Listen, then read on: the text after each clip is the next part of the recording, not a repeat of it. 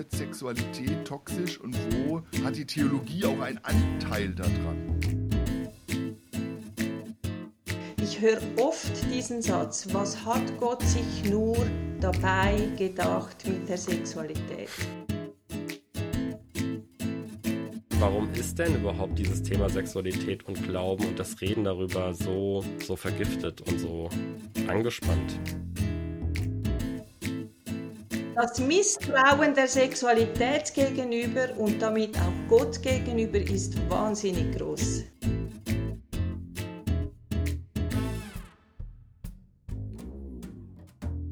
Hier ist Herzen und Systeme, der Transformationspodcast von der CVM Hochschule Kassel. Der Podcast mit dem doppelten Blick auf diese Welt. Mit Tobias Künkler und Tobias Feix. Viel Spaß bei der Folge. Willkommen, liebe Hörerinnen, zu Herzen und Systeme, der Podcast mit dem doppelten Blick. Wir schauen uns Kirche und Gesellschaft aus theologischer und sozialwissenschaftlicher Sichtweise an. Und das Thema dieser ersten Staffel ist immer noch Macht, Mächte und Gewalten. Und für alle Liebhaber biblischer Zahlenmagie ist das eine ganz besondere Folge, nämlich unsere siebte. Und ich äh, mein Name ist Tobias Künkler ähm, hier am Mikro und ich begrüße wie immer auch mit mir am Mikro Tobias Feix. Herzlich willkommen. Hallo, herzlich willkommen, Dankeschön.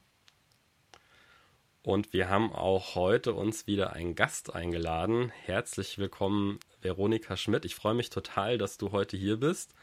Äh, Tim Guttenberger hat sich eben auch schon als Fan äh, geoutet hier und hat gesagt, das wird eine total spannende Folge und davon bin ich auch ganz überzeugt. Und ähm, für den unwahrscheinlichen Fall, dass manche Hörerinnen dich noch nicht kennen, bitte ich dich mal, äh, dich kurz vorzustellen. Ja, hallo. Ich freue mich auch, dass ihr mich eingeladen habt. Ähm, wer mich noch nicht kennt, ich bin schon 62 Jahre alt. Ich bin schon lange im Berufsleben. Ich bin ursprünglich Sozialpädagogin und später dann Paar- und Familientherapeutin. Ich habe schon über 20 Jahre meine eigene Praxis und seit zehn oder etwas mehr als zehn Jahren mische ich so die christliche Lebenswelt mit dem Thema Sexualität auf. Ich bin äh, ausgebildete klinische Sexologin und habe auch einige Bücher inzwischen geschrieben zum Thema Sexualität.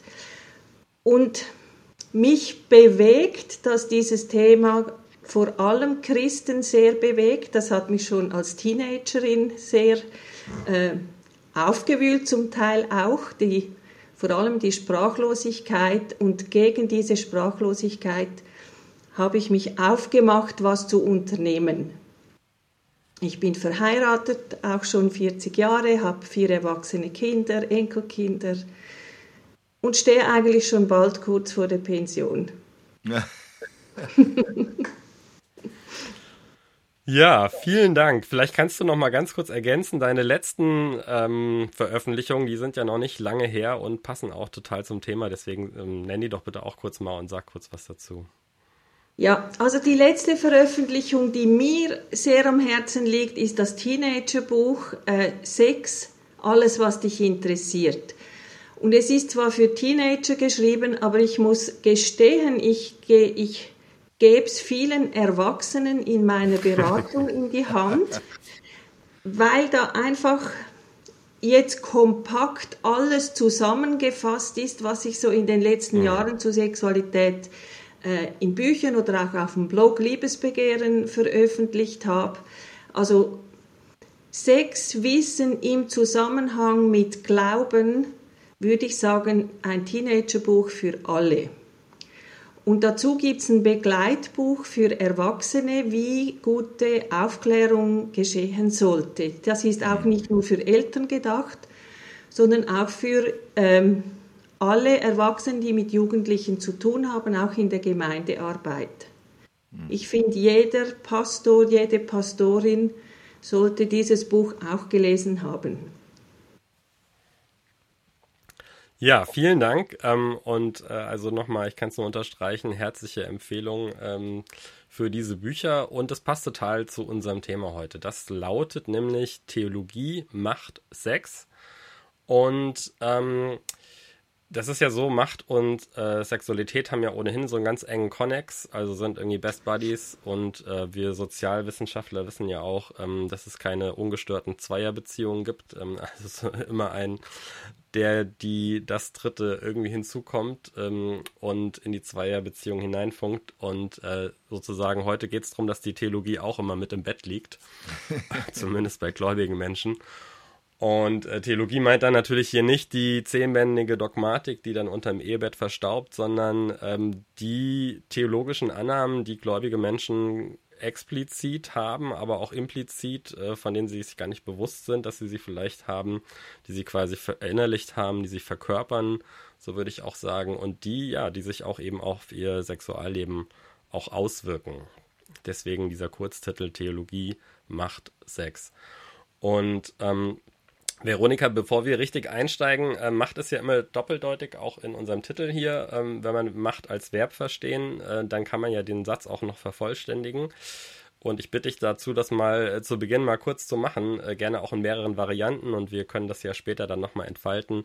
Also was würdest du sagen? Theologie macht Sex, Punkt, Punkt, Punkt. Theologie macht Sex mutlos. Okay, das ja. ist so ein ermutigender Start. Noch eine andere Variante? Ja, Theologie macht Sex kompliziert, würde ich sagen. Mhm.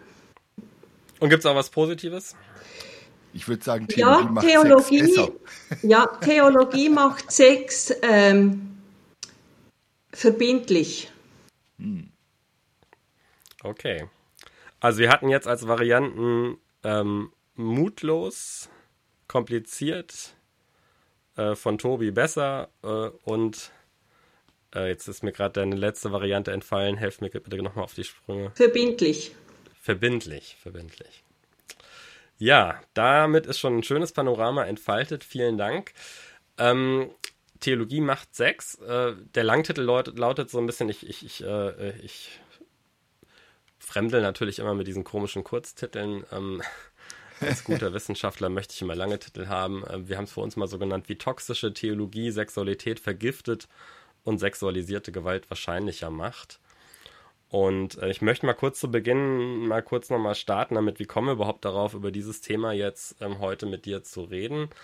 Ähm, das hängt auch damit zusammen, Tobi und ich leiten ja auch ein Forschungsinstitut, Empirica für Jugendkultur und Religion und eine von zwei großen aktuellen Studien, die wir da durchführen, ist die Empirica Sexualitätsstudie und wir haben die Freude und Ehre, Veronika, dass du auch in einem, äh, bei einem der Beiräte dieser Studie ist und äh, da auch schon ähm, total viel beigesteuert hast. Und äh, diese Studie, ganz kurz nur, die besteht aus drei, also es geht darum, Einstellungen und Verhaltensweisen von Christinnen ähm, zum Thema Sexualität äh, zu untersuchen und wie vor allen Dingen eben auch gerade theologische Annahmen mit Einstellungen und Verhaltensweisen zusammenhängen. Und wir haben da groß, drei große Teile. Wir haben einmal eine Diskursanalyse gemacht, wo wir Büchern aus mehreren Jahrzehnten, Zeitschriftenartikeln aus zehn Jahren und ähm, dann aktuelle Social-Media-Beiträge analysiert haben. Und da haben wir schon genau festgestellt, da kamen wir so ein bisschen auf dieses Thema, da gibt es nicht selten problematische theologische Annahmen, wie wir aus unserer Wertung heraus sagen würden, die ähm, ja äh, sich sozusagen dann sehr problematisch auf Sexualität auswirken. Ich nenne mal nur ein Beispiel, was in den Büchern nicht selten vorkam, war sowas wie, dass ähm, manchmal den Ehefrauen angetragen wurde, sie wären doch für die das sexuelle Glück ihres Mannes verantwortlich und wenn sie dem nicht entsprechend nachkommen, dann dürfen sie sich auch nicht wundern, wenn der Mann sonst was macht und fremd geht und ähm, äh, oder der Pornosucht anheimfällt. Äh, da können wir auch nachher vielleicht nochmal drüber sprechen. Aber das war so ein Punkt, wo wir so ein bisschen auf diesen Zusammenhang gekommen sind. Und es gibt neben der Diskursanalyse, das noch kurz, äh, noch eine qualitative äh, Interview, ähm, Interviews, wo wir vor allen Dingen Spannungsfeldern auch nachgehen, die Menschen ganz unterschiedlich erleben, wie wir jetzt schon rausgefunden haben, ähm, die mit dem Thema zusammenhängen. Ähm, und eine große Online-Befragung, die ist jetzt äh, zum 1.11. gestartet, also noch nicht so lang, äh, wo wir jetzt sie äh, hier aufnehmen. Und äh, ja, wir hatten es vorhin schon gesagt, Sex Sales ist irgendwie Wahnsinn. Ähm, wir haben noch nie so eine hohe Resonanz auf eine ähm, Befragung gehabt. Wir haben jetzt äh, sozusagen in der kurzen Zeit schon 7500 aus, komplett ausgefüllte Fragebögen. Und ähm, es läuft ja noch bis äh, Mitte Januar mindestens diese Studie. Da auch nochmal herzliche Einladung, alle, die gerade zuhören. www.sexualitätsstudie.de gerne teilnehmen. Ähm, und es polarisiert natürlich auch. Also das haben wir gemerkt, dieses Thema. Wir wussten, äh, das habe ich immer vorher gesagt, wir kriegen sozusagen auf jeden Fall, jetzt mal lapidar gesprochen, aufs Maul dafür.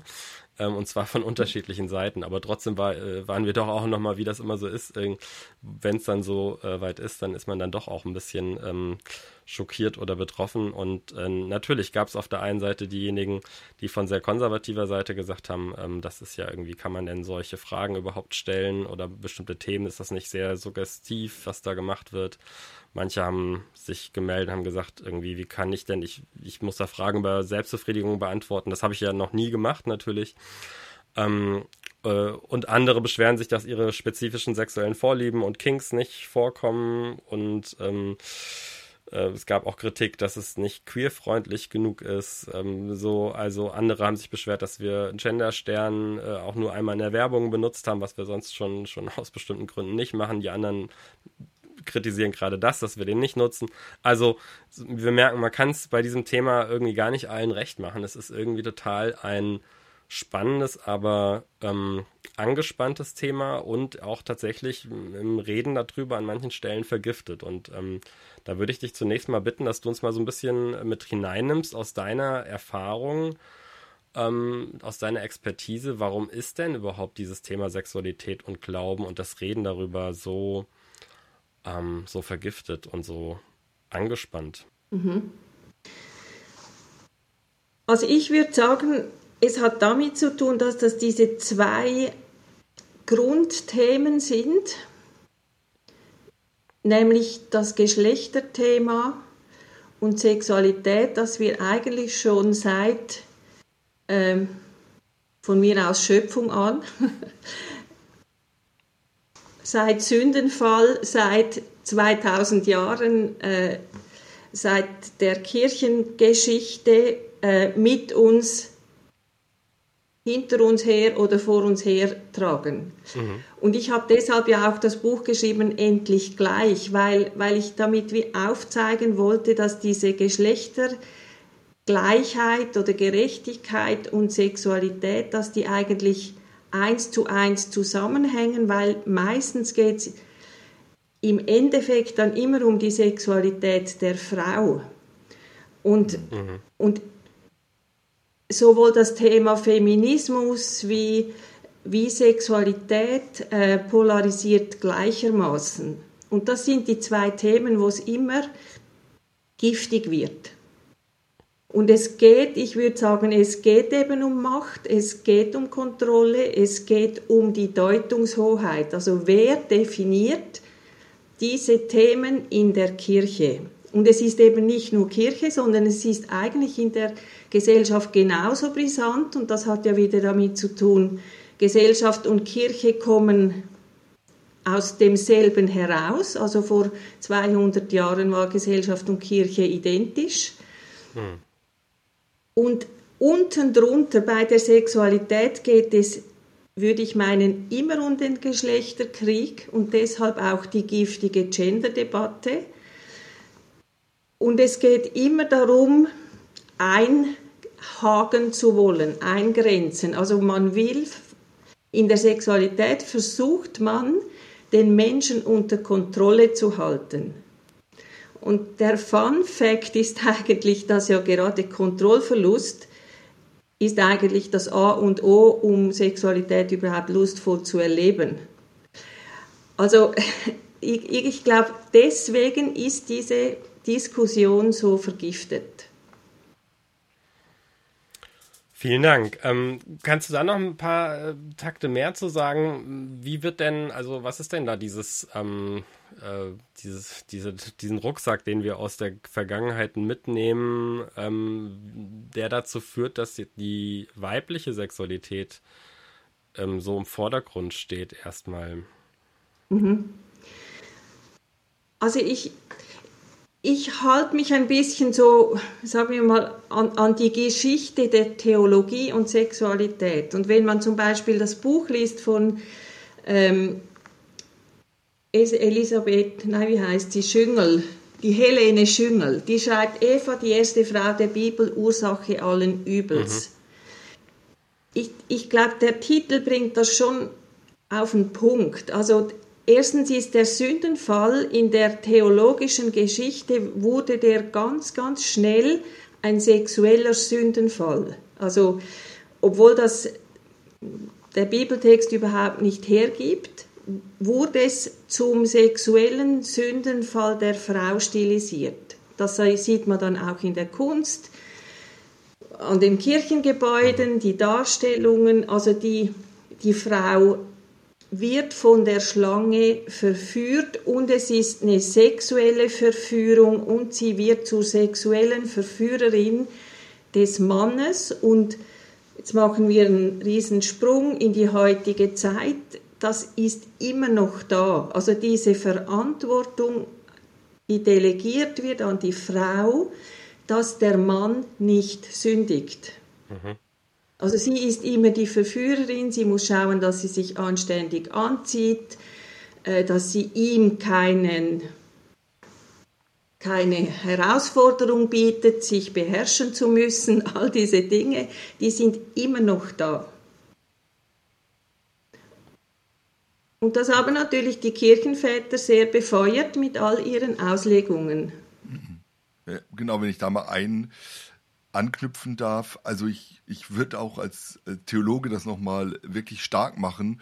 Es gibt einfach ein jahrhundertelanges Narrativ, dass ähm, die Frau das Verführte ist vom mhm. dem Schöpfungsbericht, ja und äh, das Schwache, das Manipulierbare und so weiter. Und das hat ja zu, bis ins Mittelalter zu der Frage, ist die Stellung der Frau unterhalb des Mannes, ähm, die, die ganze Frage, was du jetzt gerade gesagt hast, auch sie ist das sexuelle Wesen, ähm, das äh, eben dann äh, verführerisch ist und sich verführen lässt und dann den Mann verführt und deshalb einfach eine besondere Entschuldigung, Verantwortung hat. Und ähm, dieses Narrativ, das geht eben durch verschiedene ähm, auch Frömmigkeitsstile, hält sich mhm. das in verwandelter und veränderter Form, aber bis heute. Und das ist, glaube ich, das, was so wichtig ist und was äh, darüber zu sprechen und sprachfähig zu werden und zu gucken, okay, wo ähm, ist man da in so geschichtlichen, ich nenne das jetzt mal Verschwörungsmythen mhm. ähm, und wo äh, müssen wir da auch nochmal genau drauf schauen und sagen, nee, äh, da brauchen wir einen neuen, auch sehr klaren Blick äh, sowohl auf die Rolle von Mann und Frau als auch auf die ganze Frage, äh, wie gehen wir mit Sexualität um. Mhm. Und da würde ich sagen, das beginnt schon bei der eigenen Sexualität. Ja, also äh, da gibt es, glaube ich, auch geschichtlich immer noch ähm, so einen ganz klassischen Dualismus ähm, von, von Platon her eigentlich. Der Körper ist schlecht, ähm, der äh, und damit auch die Sexualität hat was, was Schlechtes, was Anrüchiges.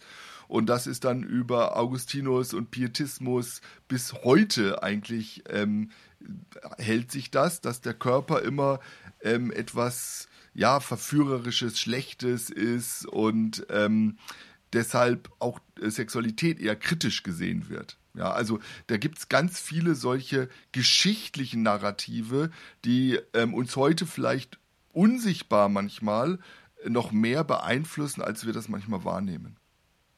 Also ich würde sagen, diese Mythen sind auch wirklich sehr stark. Also das heißt, ähm, es ist nicht nur so, dass, dass quasi das Körperliche abgewertet wird, sondern es ist auch ganz klar, Sexualität gehört nur in eine Zweierbeziehung, also in, in eine Ehe natürlich im besten Fall, aber das so quasi die Sexualität ist nur für eine bestimmte Konstellation und nur für eine bestimmte Lebensphase, was eigentlich allen Erkenntnissen widerspricht, wie der Mensch geschaffen ist. Also die, das sexuelle Wesen an sich kommt so überhaupt keine Bedeutung. Hm. Äh, ich, ich würde gerne mal zurückkommen auf diesen, auf diesen geschichtlichen Aspekt. Ähm, äh, also man nennt es ja auch den, ich kenne diesen Begriff aus dem sozialwissenschaftlichen Diskurs Doppelstandard, äh, sozusagen, mit dem die weibliche Sexualität gegenüber der männlichen Sexualität sozusagen, warum die sozusagen anders thematisiert, wahrgenommen und bewertet wird. Und dann gibt es ja in der Geschichte ganz stark, und das, das passt ja zu dem, was, was ihr beide auch gesagt habt, gerade so nur zwei Schablonen eigentlich nur, äh, die eine Frau erfüllen kann, nämlich entweder ähm, Hure oder Heilige. Ähm, mhm. und, und da ist ja auch nochmal dieses, weil das sozusagen als, als Hure ist sie stark, äh, äh, aber als Heilige ist sie schwach, äh, sozusagen. Da ist sie die unterlegen. Da ist sie auch asexuell im Grunde. Ähm, da hat sie eigentlich, äh, und auf der anderen Seite äh, sozusagen die Verführerin, äh, das Bild von Eva. Ähm, und ich glaube, diese Doppelung, die wirkt ja einfach bis heute nach, oder? Und ich würde sagen, du kannst das sogar umkehren. Also ich würde sogar sagen, man sieht die Hure als schwach und die Heilige als stark. Das mhm. kommt, also das mhm. kommt ja dann davon, was ist wünschenswert, oder? Mhm. Also Kontext matters. Ja, ja genau. aber erläutern nochmal, das leuchtet mir noch nicht sofort ein. Äh, also heilig zu sein ist, ist wünschenswert. Mhm. Die Hure zu sein ist nicht wünschenswert. Ja, ja, ja klar. Mhm. Und also ich, ich meine, die, ich finde die, die zwei Marias im, im Neuen Testament, die finde ich bezeichnend mhm. für das, was, was ähm, Theologie mit Frauen gemacht hat in der Geschichte. Also die, die Maria Magdalena, die, ähm, von der wurden sieben Dämonen ausgetrieben und in unserem Verständnis, und das, transportiert jetzt der Chosen-Film auch wieder. Heißen sieben Dämonen, sexueller Missbrauch und Prostitution. Also sie ist mhm. immer noch die Frau aus dem Vergnügungsviertel in diesem Film. Und ich glaube nicht, dass ein Mann mit sieben Dämonen interpretiert worden wäre als, sagen wir mal, Zuhälter. Mhm. Und, und dasselbe bei der Frau, die Jesus äh, die Füße wäscht. Das, ein, ein Freund von mir, der ist im vollzeitlichen Dienst schon jahrelang und der hat äh, seinen Sponsoren einen Brief geschrieben und da nimmt er dieses Beispiel auf von, von der, der Frau, die Jesus die Füße wäscht und nennt sie in aller Selbstverständlichkeit eine Prostituierte. Und ich bin natürlich gleich, war ich auf 180 und habe ihn zur Rede gestellt und habe gesagt, wie kommst du darauf, im Jahr 23 sie einfach so in aller Selbstverständlichkeit als Prostituierte zu bezeichnen? Und dann hat er sein Handy gezückt, Bibelserver geöffnet und gesagt, da, diese Übersetzung, diese Übersetzung, diese Übersetzung steht überall Prostituierte. Ihr wisst doch, dass die eine Hure ist. Und ich habe ihm gesagt, schau mal an, was sind das für Bibelübersetzungen? Sind alles neue, moderne Sprache. In der alten Elberfelder, Luther, alle Schlachter, Menge, all diese Bibeln, ist sie eine Sünderin. Und auch da wieder, wäre eine Sünderin oder ein Sünder als Mann automatisch ein Zuhälter. Und ich glaube, die, diese zwei Beispiele zeigen einfach, was, was hat Theologie mit den Frauen gemacht, was die Bibel eigentlich nicht hergibt. Sondern, was, was würde aus deiner Sicht die Bibel hergeben? Hergeben. Also es, weiß, es ist schon nicht Thema, so einfach. Also ich, ich glaube, die Bibel als Ganzes gelesen ist einfach schon sehr männerlastig, patriarchal. Aber als Frau kann ich natürlich darin die, die Frauen finden, die mit Jesus gleichberechtigt unterwegs waren, zum Beispiel. Aber ich muss das als Frau suchen. Und so wie die mhm. Auslegung der Bibel heute immer noch leider funktioniert, bekommen vor allem Männer kein anderes Frauenbild, weil die Männer gehen nicht auf diese Art und Weise auf die Suche des Frauenbildes in der Bibel. Und wenn das immer noch so männlich geprägt ist, auch in der Verkündigung, gibt es kein anderes Bild. Also es gibt die Frauenbibel, aber ich glaube, kein Mann liest eine Frauenbibel. Also die Frage ist ja, wie würde sich dieses Bild verändern? Aber es gibt die Bibel in geschrechter Sprache. Also die hm. lese ich zum Beispiel sehr gerne. Ja. Aber oder meintest du die oder was eine andere? Jetzt nur gerade zum Verständnis. Ich, nein, es gibt auch eine, explizit eine Frauenbibel. Mhm. Also es gibt ja ganz, ganz viele Produkte hm. inklusive Tagungen und weiß ich was, für Frauen. Und Frauen werden auferbaut und ermutigt und bla bla bla, aber die werden nicht ermächtigt. Mhm. Und, mhm. und deshalb verändert sich nichts, weil die, die, diese Parallelkultur, die interessiert die Männer ein, eigentlich gar nicht. Und das verändert nicht die Rollenbilder und die Bilder über Sexualität, weil es gibt keine gemeinsame Auseinandersetzung mit diesen Themen. Hm.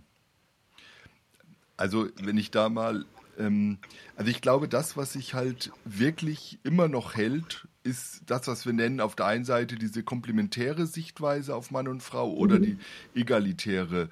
Also komplementär die Unterschiedlichkeit der Geschlechter ähm, und äh, da ist dann oft eben diese Frau, die Gehilfin, die Untergebene, die Unterstützerin, die die ähm, weibliche, die die Kinder bekommt, die ähm, dann ähm, schön ist und so weiter.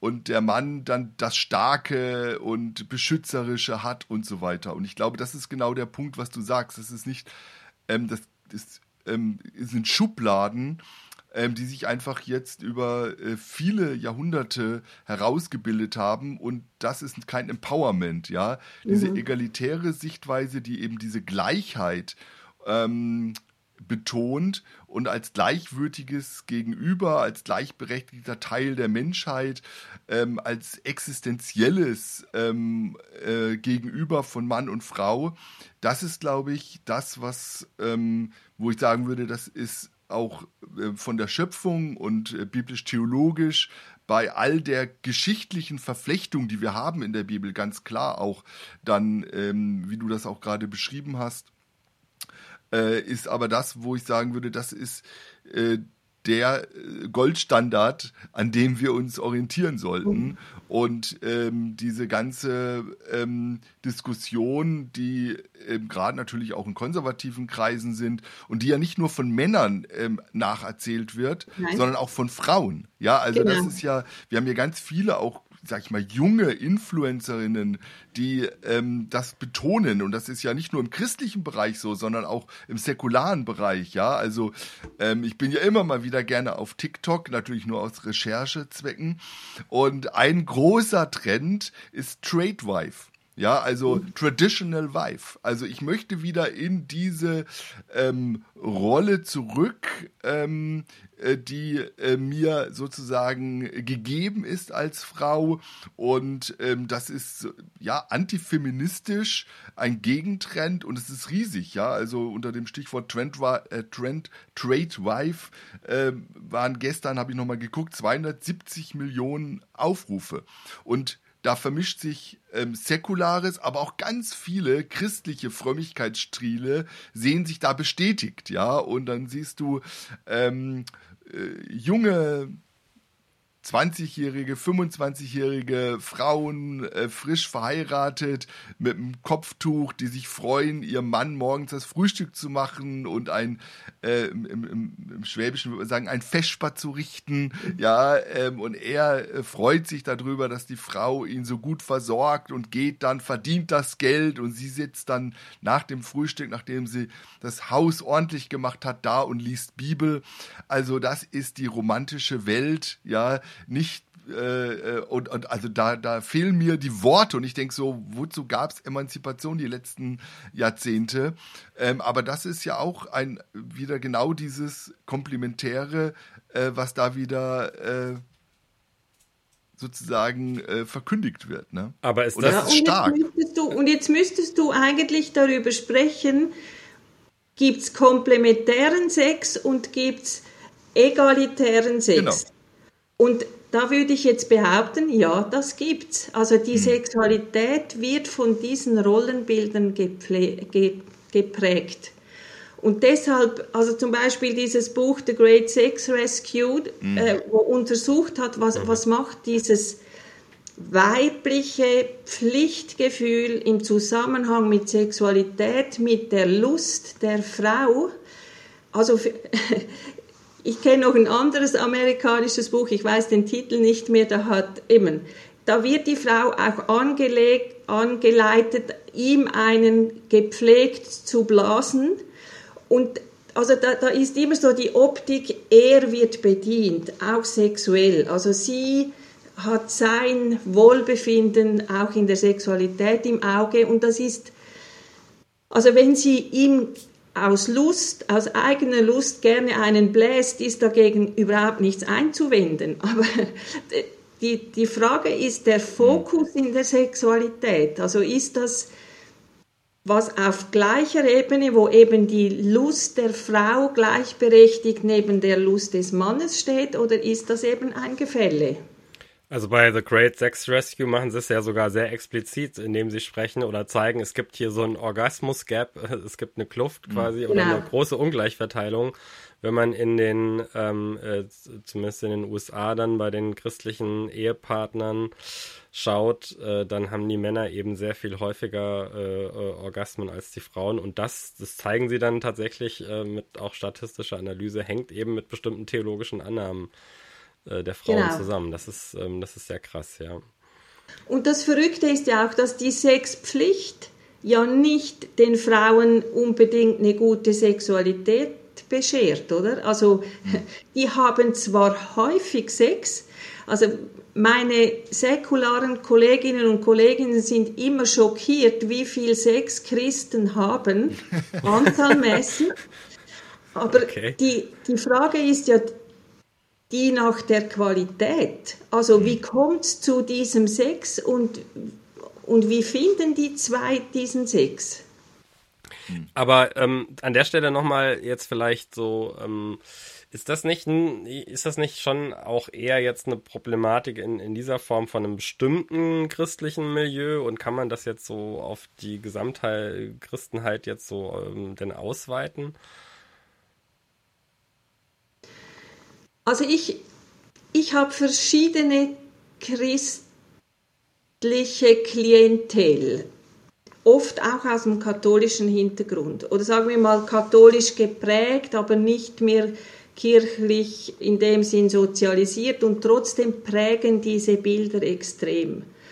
Und das Bild Sexpflicht, du sollst dich nicht entziehen, das ist sehr, sehr stark, auch in nicht hochreligiösen Kontext. Mhm. Und das Interessante ist ja, das ist ja genau die Stelle, die, die man entweder als Pflicht auslegen kann oder man kann sie als gleichberechtigte Sexualität interpretieren, weil Paulus stellt ja voran, dass gegenseitig. Hm. Aber hängen geblieben ist über die Jahrhunderte nur die Pflicht der Frau, dem Mann hinhalten zu müssen. Und ich glaube, das ist gesellschaftlich gesehen nicht ausgerottet. Hm. Also ich habe neulich. Ich, ich mal kurz, ja. Darf ich mal kurz den Bibelvers dafür vorlesen? Weil ich glaube, das, was äh, Veronika sagt, ist total wichtig. Ja, 1. Korinther 7 schreibt Paulus, die Frau verfügt nicht über ihren Körper, sondern der Mann. Also dieser Teil, also 1. Korinther 7, Vers 4, der wird dann immer zitiert. Mhm. Und ähm, daraus ist genau das geworden, die sogenannte ähm, Ehepflicht oder eheliche Pflicht oder Sexpflicht der Frau. Ähm, aber in in dem Kapitel geht es natürlich noch um viel mehr. Ja, da steht nämlich ebenso der Mann. Er verfügt nicht über seinen Körper, sondern die Frau überverfügt den Körper des Mannes. Ja, entzieht euch nicht einander. Ja, aber dann auch, wenn ähm, eine Person nicht möchte, wenn ihr euch dagegen wendet, ähm, überlegt euch dann zu beten und so weiter. Also mhm. da wird sehr viel immer im Wechsel, äh, sehr paritätisch äh, darüber äh, gesprochen, ähm, wie Mann und Frau ähm, zueinander stehen in der Sexualität. Und ähm, Paulus achtet da erstaunlicherweise für diese Zeit ähm, sehr darauf, dass immer er über die Frau schreibt und dann über den Mann, über den Mann und dann über die Frau.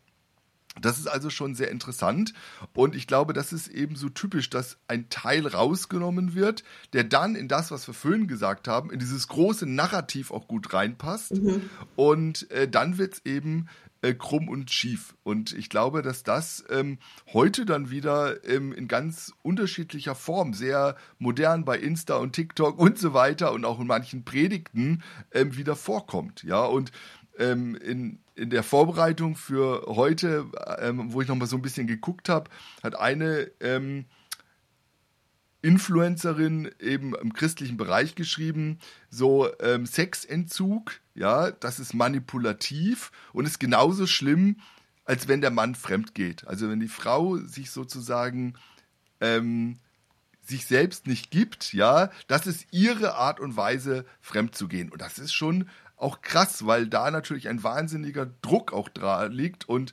ähm, sehr stark dann davon geredet wird, ja, was ist manipulativ. Ne? Und da sind wir ja genau wieder in dem drin, was wir heute so toxisch nennen. Ja, also wo wird Sexualität toxisch und wo ähm, hat die Theologie auch einen Anteil daran? Hm.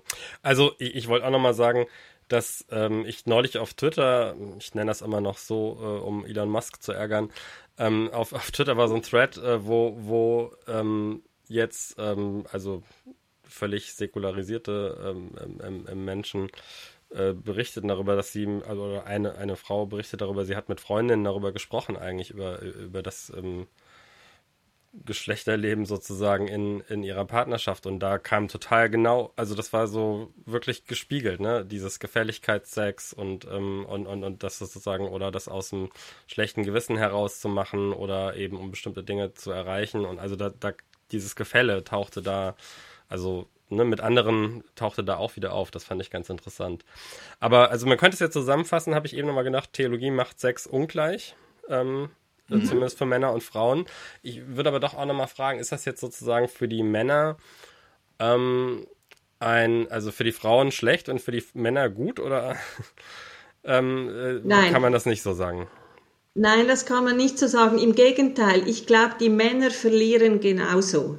Weil, also in der Beratung, wenn ich mit Männern so über ihre sexuellen Früste spreche, dann, also, dann kommt immer so die Aussage, wenn meine Frau Lust hätte und diese Lust zeigen könnte, wäre ich eigentlich total zufrieden mit unserem Sexleben. Mhm. Also das heißt, kein Mann will, dass die Frau Gnadensex gewährt.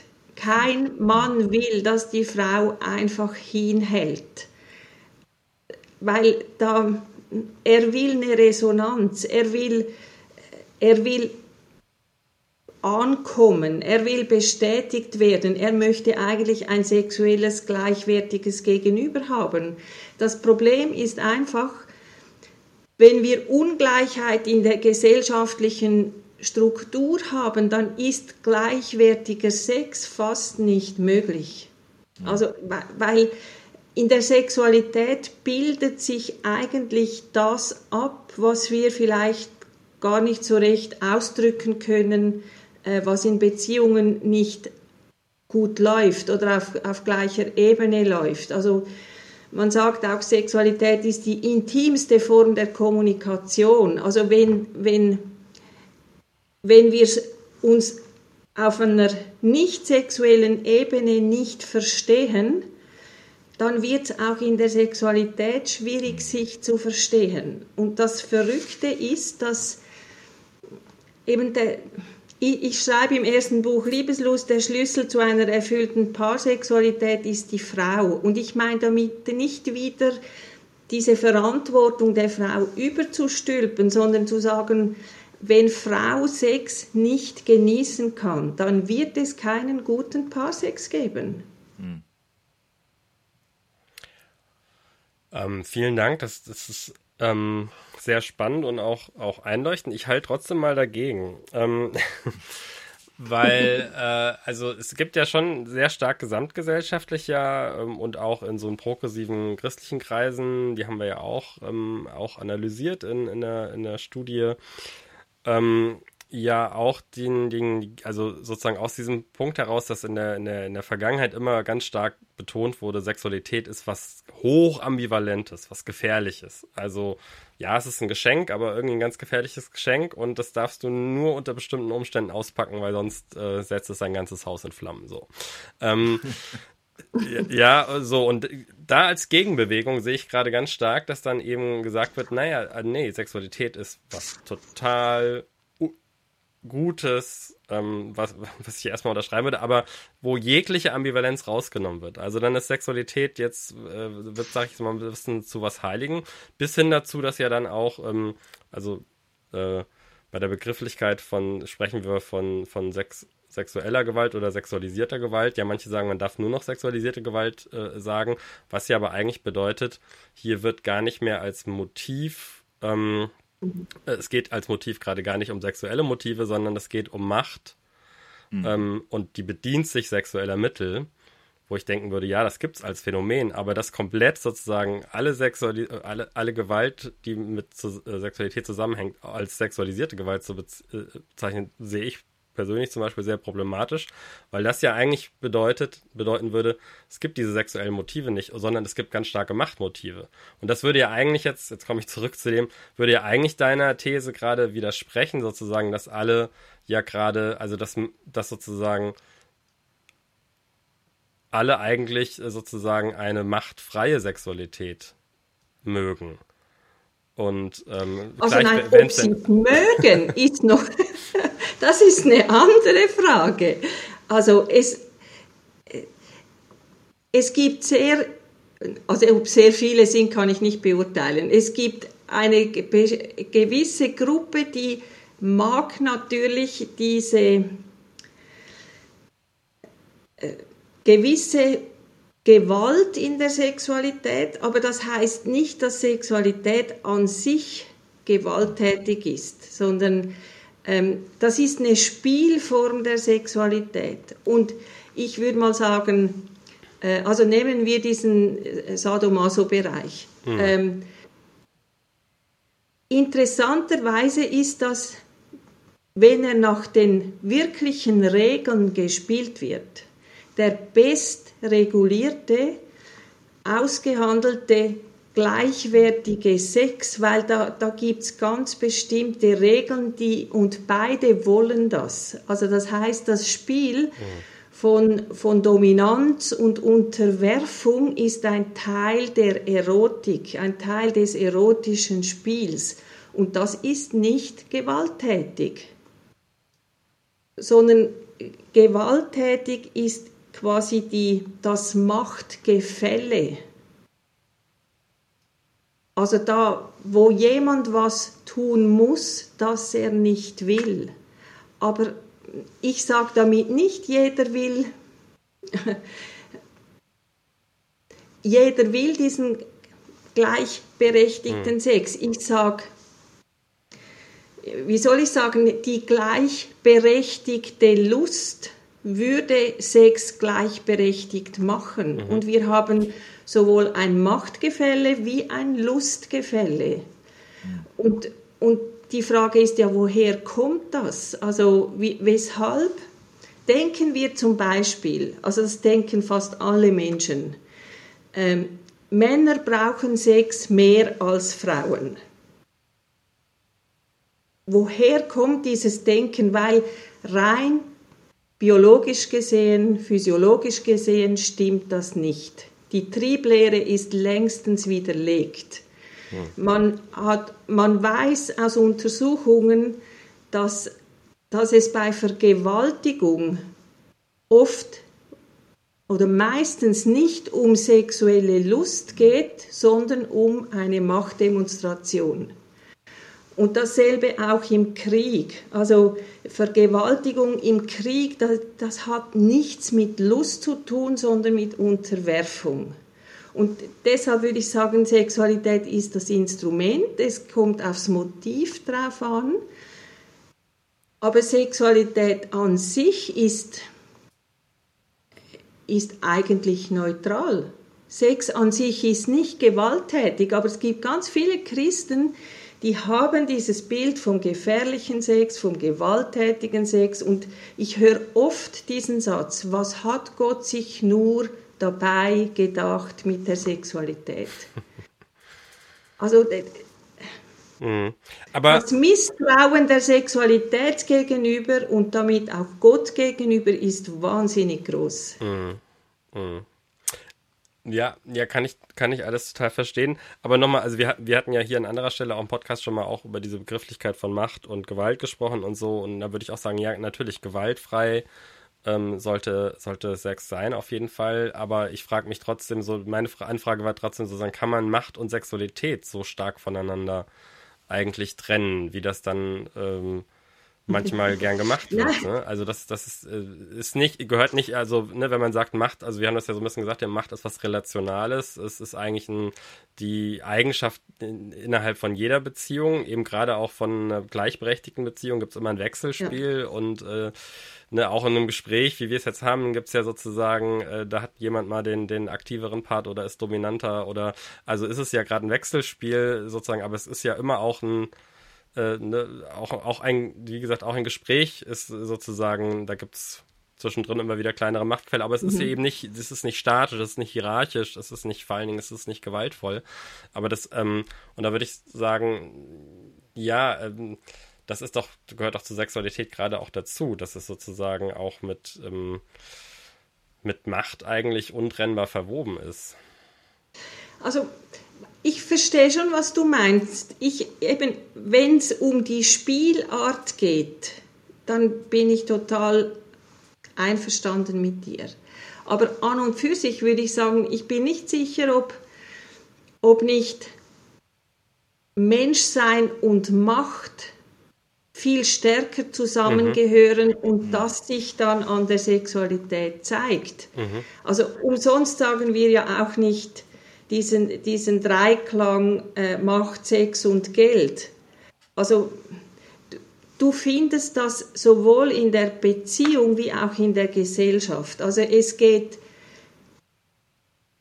praktisch immer um Macht, Sex und Geld. Es geht auch in der Partnerschaft um, sagen wir mal, die Frau, die Sex nicht mag, aber ihren Mann zufriedenstellt die tut das vielleicht aus dem Motiv, dass sie das Einfamilienhaus behalten kann und die Schönheits-OP und die schönen Kleider und die gute Ausbildung für die Kinder. Also äh, die Motive in der Sexualität, ja, die sollten wir persönlich sehr wohl hinterfragen. Es ist auch nicht so, dass, dass Frauen äh, keine Macht ausüben in der Sexualität. Also eben ihm gefällig zu sein, weil sie was will oder ihn zu bestrafen, indem sie sich verweigert. Ähm, all diese Dinge, die spielen mit, die kommen vor. Ich schreibe auch im Buch endlich gleich die Macht, die Frauen im, in der Gesellschaft oder im Kirchensystem nicht haben, die üben sie im Ehebett aus. Also ich, ich nehme die Frauen überhaupt nicht in Schutz im, im Sinne von, dass sie Sexualität nicht auch als Machtmittel missbrauchen. Aber wenn ich jetzt aus sexologischer Sicht hingehe und sage, was macht guten Sex aus, dann würde ich eben sagen, wir kommen nicht um diese gleichberechtigte Ebene herum, wo bei der Lust eine gleichwertige Rolle spielt. Selbst wenn die Frau sagt, ich brauche heute keinen Orgasmus, ist das gleichberechtigt, wenn sie das so überhaupt äußern kann. Meine Erfahrung ist einfach, dass über die, diese Dinge gar nicht gesprochen wird und die laufen ab und die Machthierarchien laufen ab. Und auf diese Hierarchien nehmen Gemeinde und Hauskreis und Freunde sehr wohl Einfluss. Also ich, ich höre zum Beispiel öfters mal, äh, dass Paare in die Beratung kommen mit sexuellen Problemen. Oft sind das ganz junge Paare, wo der Sex auch nicht funktioniert, weil sie zu wenig Wissen haben. Hm. Und der Rat der Freunde ist dann quasi, ihr müsst einfach jeden Tag Sex haben, dann gibt sich das schon. Also ich glaube, ein, ein riesen, riesen Problem ist das große Unwissen über Sexualität und weil Kirche so herangeht an die Sexualität, wie sie es tut, verhindert sie, dass dieses Wissen zu den Menschen kommt. Mhm. Aber das wäre jetzt ja, ähm, sag ich mal, so in Richtung konstruktiv, was können wir machen, äh, wie kann es besser mhm. werden, schon mal ein ganz wichtiger Punkt. Also welche Verantwortung, ich, ich spitze es mal zu, hat Kirche, dass ihre Mitglieder guten Sex haben? Mhm. Ähm, und ähm, was würdest du denn da sagen? Was brauchen wir denn da? Also vor, vor zehn Jahren hätte ich gesagt, Kirche muss über Sex sprechen. Und ich habe ja auch viel unternommen, dass das geschieht. Und heute sehe ich, dass sie zwar über Sex sprechen, aber immer noch auf die alte Art und Weise. Also als ich jung war, waren alle diese Informationen eher so unter der Hand. Also kein Sex haben vor der Ehe, das wurde in meiner Gemeinde nicht von der Kanzel gepredigt und trotzdem mhm. wusste es jeder. Mhm. Und jetzt wird es einfach von der Kanzel gepredigt. Und ich habe vor einem halben Jahr so für mich gedacht, ich wünschte mir, Kirche würde aufhören, über Sex zu reden. weil es nicht auf sinnvolle Weise geschieht, weil es nicht aufklärend ist. Also mhm das Wissen, wie Sexualität funktioniert. Jetzt gibt es die, die, also eben der neueste Hype ist jetzt, man, man predigt über die Hormone und beweist über die Hormone, dass Sex vor der Ehe falsch ist. Ich kriege die Krise, ganz ehrlich, ich hm. kriege wirklich die Krise.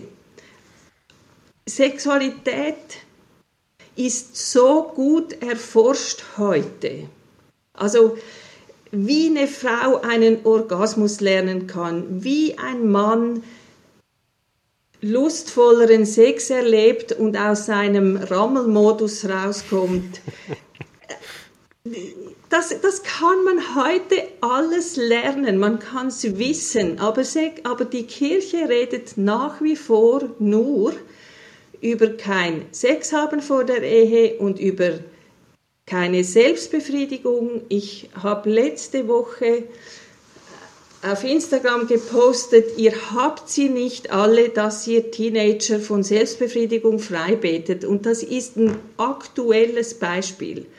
Hm. Und ich könnte Wo, heulen. Ist das aufgetaucht? Oder? Also ich habe äh, hab das nur über, ja, das über ich, Das war oder? bei mir in der Beratung, diese habe ich dieses hm. Beispiel gehört. Das war eine Jugend, ein Jugendanlass ein 15-jähriges Mädchen und ich könnte schreien. Oder weil seit zehn Jahren sind meine Bücher da, oder nicht, noch nicht ganz, acht Jahre.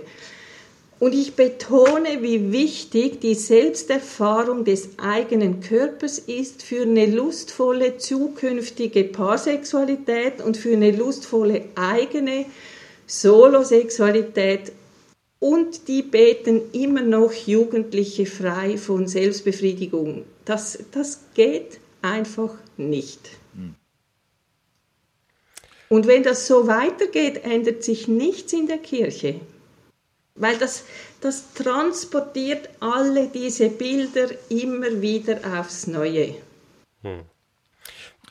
Jetzt würde ich einmal ganz kurz da rein, weil das ist jetzt ja ähm, ein Teil der Christenheit, ähm, auch ein sehr konservatives Milieu. Mhm. Ähm, und das kann ich auch total alles nachvollziehen. Ähm, aber es gibt ja auch, sage ich mal, so ein bisschen ähm, ein, einen zweiten Teil, ein eher liberaleres äh, Paradigma, Frömmigkeit. Und da wird ja irgendwie gesagt, naja, also Sexualität ist reine Privatsache, hat überhaupt nichts mhm. jetzt mit Kirche zu tun, das muss man völlig trennen. Und da gilt nur, ähm, ja, wenn sich beide irgendwie einig werden, ähm, dann ist alles äh, gut. Ähm, ist das die Lösung? Was sagst du denn dazu? Ich ohne, ohne Auseinandersetzung mit sich selbst ist das genauso keine Lösung. Also ich, ich, äh, ich erlebe diese Menschen ja auch. Also sagen wir mal, das Schwierige von, mit der Kirche ist ja, dass man dann von einem Extrem ins andere fällt. Hm. Und das heißt, dass man dann versteht, okay, ähm, also ich durfte keinen Sex haben, also nehme ich mir jetzt die Freiheit, jeden Sex zu haben, der sich mir bietet. Aber dazwischen gehörte eigentlich die Auseinandersetzung mit sich selbst als sexuelles Wesen. Ähm, was, was tut mir gut? Was, was äh, wünsche ich mir? Ähm, erfüllt das diese Bedürfnisse von mir? Äh, spüre ich überhaupt meinen eigenen Körper? Also äh, ich würde mal sagen, viele Menschen, die Gelegenheit Sex haben, die haben Sex in einem Modus, der andere ist für meine Lust zuständig. Also das Abenteuer bringt mir die Erregung und die Lust, dieser Mensch, der jetzt da gerade zur Verfügung steht, bringt mir die Erregung und die Lust. Und viele von denen kennen sich selbst eigentlich ganz wenig. Also diese Selbsterfahrung, die auch ein gutes Selbstgefühl bewirkt. So, ich würde mal sagen, dass Sexualität auch wirklich ähm, den Faktor und die Ressource hat, sich selbst zu erden das kennen ganz, ganz viele Menschen nicht, die Gelegenheitsex haben, weil sie quasi im Gelegenheitsex eine Kompensation suchen von dem, was sie selbst äh, wie nicht haben.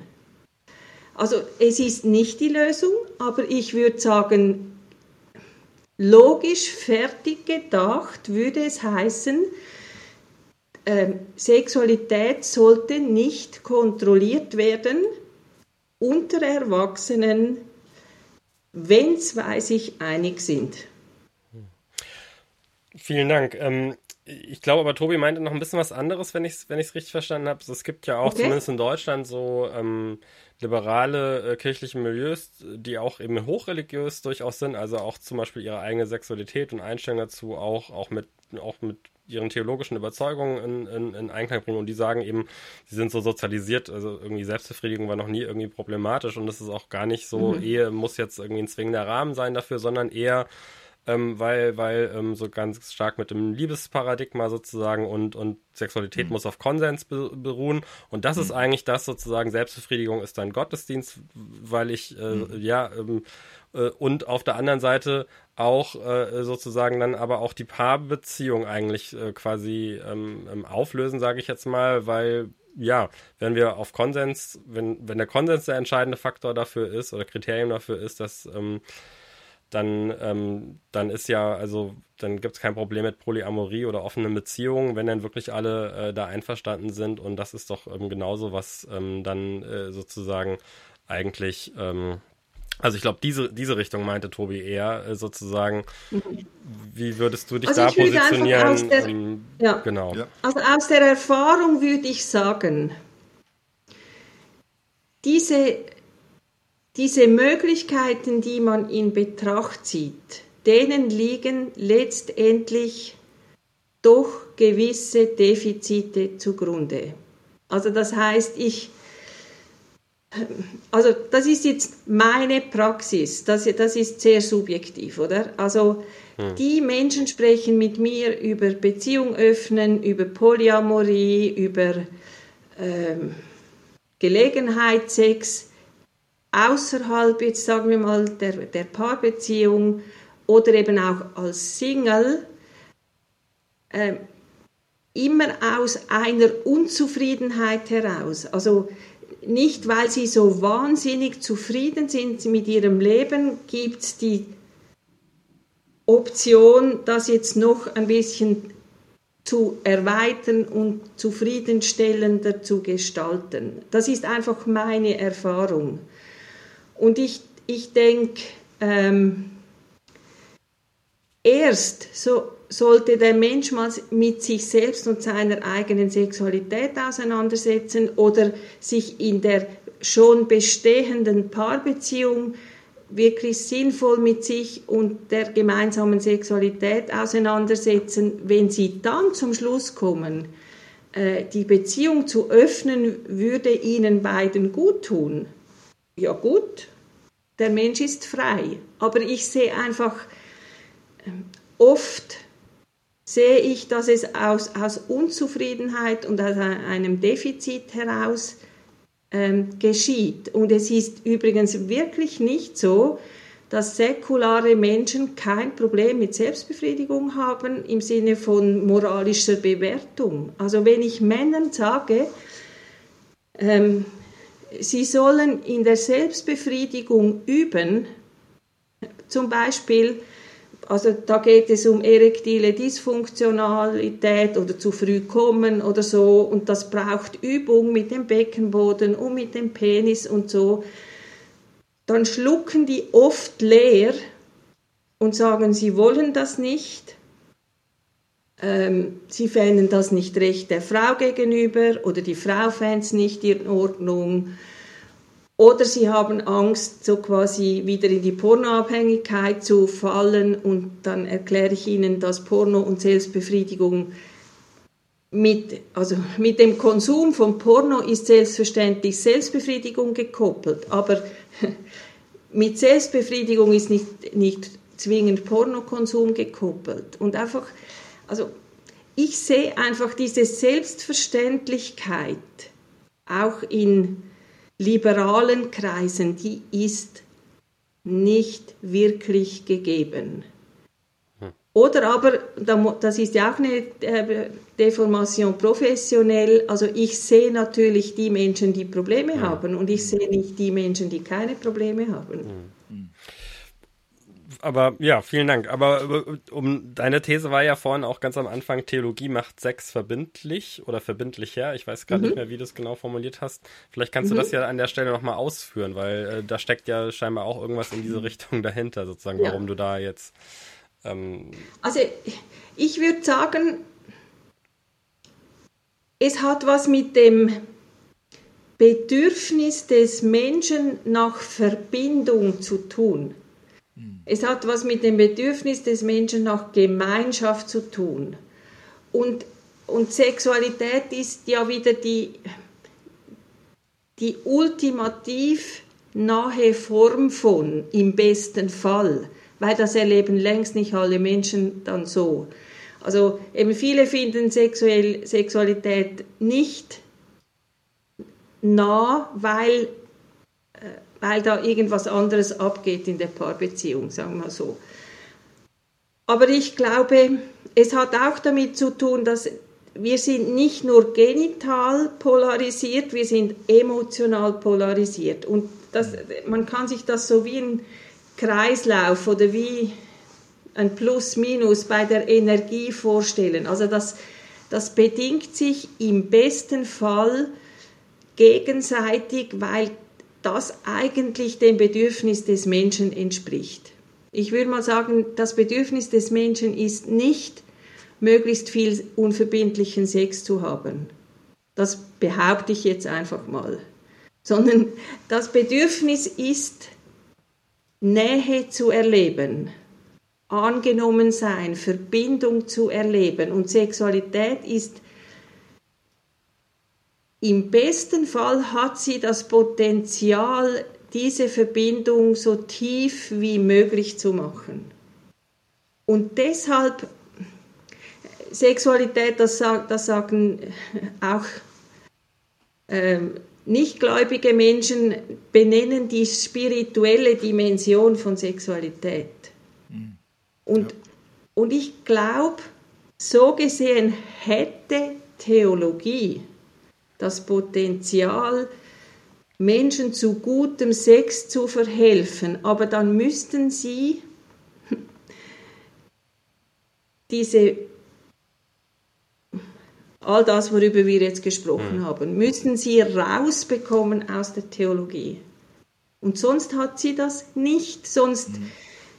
übt sie Druck aus auf die Menschen, sie übt Druck auf, aus die, auf die Beziehungen, sie, sie übt moralischen Druck auf, sie, sie beschädigt Menschen in ihrem Selbstgefühl. Also ich sage nur mal das Stichwort Scham. Mhm. In, in den meisten Fällen in christlichen Kreisen oder ich sage jetzt mal in religiösen Kreisen, das, da ist dann egal, äh, ob muslimisch oder jüdisch ja. oder was, Religion hat die Gefahr, den Menschen in seiner Persönlichkeit und in der Sexualität zu beschämen. Mhm. Und dann ist sie nicht hilfreich. Also es bräuchte sowas wie eine Entgiftungskur sozusagen. Ja, ja. Und die Entgiftungskur wäre eben endlich auf die, auf die Selbstverantwortung des Menschen zu setzen. Also ich glaube, dass das Schlimmste an der Kirche aus meiner Sicht ist, dass sie den Menschen keine Selbstverantwortung zutraut und dass sie sie nicht da hineinführt in die Selbstverantwortung. Ich, also, wenn man könnte sagen, was ist eigentlich das? Der Mythos dahinter könnte eine pervertierte Hirtenlehre sein, oder? Also, dass die Annahme, es gibt eine grundsätzliche Mann-Frau-Asymmetrie, die Annahme, man traut den Menschen keine Selbstverantwortung zu, weil die, können das nicht. Eine höhere Instanz muss entscheiden. Eine höhere Instanz hat die Verantwortung, der Hirte über die Gemeinde, der Vater über die Tochter, der Mann über die Frau. Das muss raus. Hm. Und ich finde, ich, ich habe ja vorhin so ein bisschen flapsig gesagt, Theologie macht Sex besser. Und äh, zu dem, was du, aber das meine ich wirklich, weil wenn wir in, in eine theologische Anthropologie, also was ist der Mensch, dann würden wir ja im mhm. Alten Testament sagen, der Mensch ist eine Seele, also der Nefesh, dieser hebräische Begriff. Und der ist ja tatsächlich, also existenziell beschreibt der, was uns Menschen ausmacht. Also was ist die Sehnsucht des Menschen?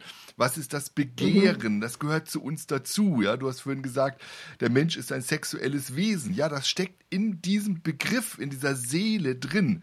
Der Mensch ähm, eben nicht so, ich habe das vorhin kurz angedeutet, ähm, wie Platon so dreigeteilt, Körper, Geist, Seele, sondern ähm, das ähm, biblische, hebräische Bild ist, ähm, Körper, Geist sind eine Seele, ergeben eine Seele. Und diese Seele wird beschrieben eben ganz praktisch. Ja, mir steht das Wasser bis zum Hals, kennen wir, ne? Das ist ein mhm. Psalmwort. Da steht eigentlich, mir steht das Wasser bis zur Seele. Der Mensch begehrt was, ja, nach Schönheit, ähm, nach Ästhetik, nach ähm, äh, Sexualität. Das ist alles positiv. Das ist im Existenz in der sozusagen des Menschen ähm, drin, ja, und ähm, da steckt also ganz viel und wir wir verkrüppeln das sozusagen. Mhm. Ja, wir nehmen das weg, wir machen Angst, äh, wir ähm, versuchen Ordnungen zu schaffen, um das zu regulieren. Und ähm, da glaube ich, ist etwas, was ähm, was tatsächlich die Theologie eigentlich positiv beitragen kann. Aber das beginnt tatsächlich in, in dem, wie verstehen wir Menschsein, wie verstehen wir ähm, Sexualität als Teil des der menschlichen Existenz. Und da müssen wir, glaube ich, anfangen, neu drüber nachzudenken. Ne? Mhm. Also ich glaube, eine als zutiefst gläubiger Mensch und schon gläubig sozialisiert von Mutterleib an, ist meine größte Enttäuschung, dass eigentlich das Christentum das Potenzial hätte, für die absolute, bedingungslose Gleichstellung der Frau und für die absolute Aufwertung und, und Wertschätzung der Sexualität und sie hat es nicht gemacht. Und ich habe schon Hoffnung. Also ich meine, ähm, aber wir müssen, das ist eine harte Arbeit, dass wir auch Sexualität, ähm, ein Bild der Sexualität uns erarbeiten und dann auch vermitteln könnten, das den Menschen total aufwertet und wertschätzt, weil das hat ja die Welt so nicht hingekriegt. Mhm. Also die, diese Wertschätzung der, der Gleichwertigkeit aller Menschen, der Gleichberechtigung aller Menschen, der, der gute Umgang mit Sexualität, das sehen wir in der Welt nicht. Aber das Christentum hätte das Potenzial, genau dieses Bild zu vermitteln. Das ja, ist so. Um, was vor. Ja, sehr spannend. Ich will mal zu, zum Schluss noch, noch äh, gern noch mal einen Punkt aufgreifen, den du eben auch so angedeutet hast, der mit, damit ja zusammenhängt, ähm, dass Sexualität auch eine spirituelle Seite hat. Ähm, und ich würde dich bitten, da noch mal ein paar Takte dazu zu sagen. Wie sieht die denn aus? Oder ähm, woraus, worin besteht die denn? Also ich meine, es, es geht eigentlich um eine, vielleicht ist es auch einfach eine emotionale Ebene, aber ich glaube, Menschen mit spirituellen Erfahrungen, die können ja was beschreiben von etwas geht über sie hinaus. Und ich, ich glaube, dieses Empfinden ist in der Sexualität auch möglich. Mhm. Hm. Also das ist wie, man ist auch als Paar gemeinsam, aber ich rede jetzt auch explizit auch von, von äh, Single-Menschen. Also sagen, es gibt Erfahrungen in der Sexualität, wo, wo du wie weißt, okay, jetzt, jetzt wird alles nebenher eigentlich ein bisschen unwichtig. Also es geht, wenn wir schon beim Thema Macht sind, oder jetzt, irgendwie spielt jetzt Macht und Dominanz keine Rolle mehr. Wir, wir sind als Paar vielleicht eins, wir sind als Single-Mensch eins mit uns selbst. Aber das das ist nicht was, das man einfach an den Orgasmus koppeln kann. Also das, das, das hat dann wirklich sehr viel damit zu tun, kann ich mich ganz fallen lassen in diese Erfahrung hinein. Und, und das hat dann eben, das hat dann, ich habe es am Anfang gesagt, ja sehr viel mit Kontrollverlust zu tun. Also höre ich auf, mich irgendwas den anderen zu kontrollieren, auch in, im Sex. Das, das wird mein äh, Empfinden beeinträchtigen. und sich fallen lassen, und das können wir jetzt auch spirituell auf, auf Gebet oder Meditation oder so ähm, ausweiten, das kann der Mensch in der Regel nicht einfach so. Das muss er üben, das muss er wollen, da muss er sich damit auseinandersetzen. Und da sind wir dann schon auf einer, eben auf einer Ebene von Sexualität, das findest du nicht im Gelegenheitssex. Hm. Definitiv nicht. Da findest du vielleicht einen geilen Orgasmus. Alles okay, oder? Aber es, es hat nie, also diese Dimension braucht ein Gegenüber. Hm. Ich selbst werde mir gegenüber, der andere Mensch wird mir gegenüber, Gott wird mir in dem gegenüber. Also ich, ich spüre einfach hm. eine, eine weitere Dimension von meinem Sein.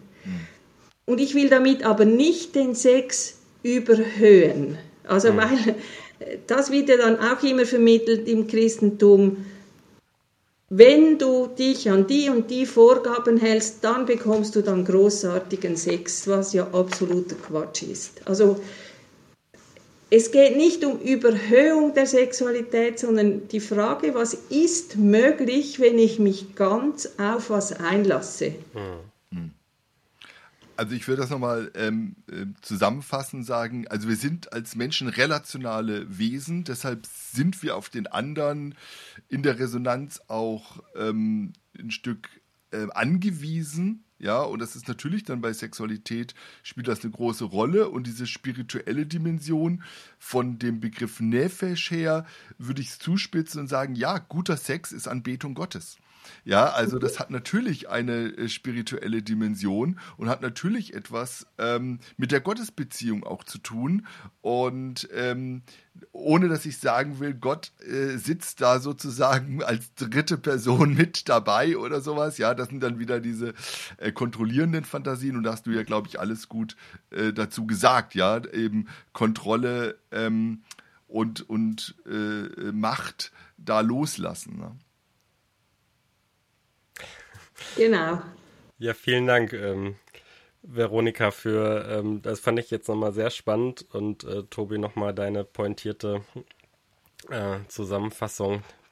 Ich äh, kommentiere die mal gerade nicht. Das, das würde am Ende der Folge einen Kontrollverlust, ein, ein, ein Kontrollverlust bedeuten, dem ich mich ja, gerade nicht komm. hingeben kann.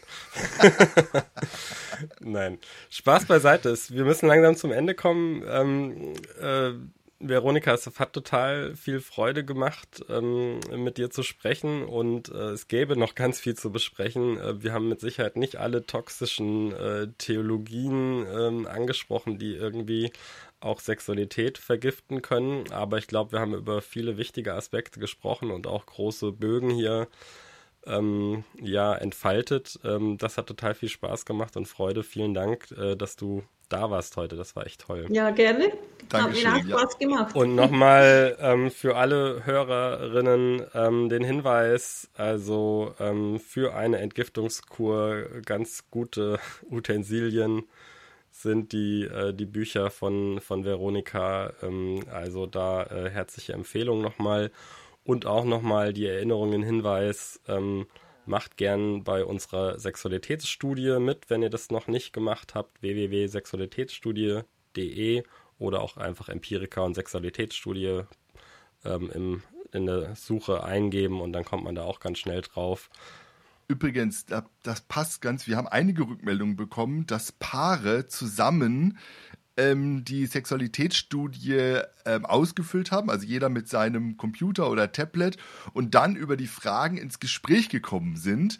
Und das ist, glaube ich, auch, weil wir ja gehört haben, Kommunikation mhm. ähm, ist total wichtig und das hat, äh, da haben, da haben wir ganz viele positive Rückmeldungen bekommen, dass Leute gesagt haben, wow, das hat unserer Paarbeziehung wirklich gut getan, äh, weil wir über Dinge gesprochen haben, die haben wir irgendwie bisher immer vergessen oder ausgespart und sowas.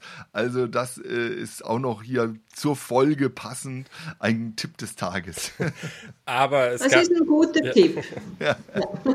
es gab aber auch die, äh, äh die schon äh, gesagt wurde, wir müssten noch eine zweite Studie eigentlich hinterher machen, ob jetzt die ähm, durch den Fragebogen nicht eigentlich zumindest kurzfristig die äh, viel mehr noch äh, christliche Therapien und Seelsorge beanspruchen. ja. Also von daher. Ja, aber es ist ja gut, wenn Dinge rauskommen.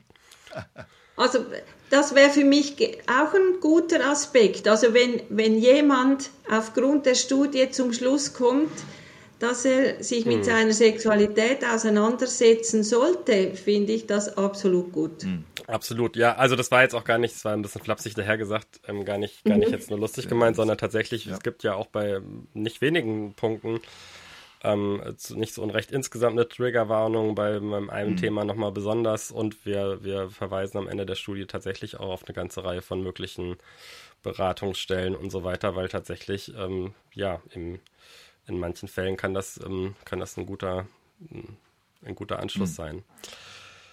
Ja, soweit. Das war unsere siebte Folge von Herzen und Systeme. Herzlichen Dank äh, allen Zuhörerinnen fürs ähm, Zuhören und ja, wir freuen uns auch gerne wieder über Reaktionen und auch natürlich ähm, Bewertungen äh, auf den entsprechenden Portalen von unserem Podcast. Und es geht dann bald weiter mit der achten Folge und da werden wir wieder Thorsten Dietz zu Gast haben. Bis dahin, vielen Dank nochmal, Veronika. Schöne Grüße. Gerne. Und Danke. bis bald. Tschüss. Tschüss.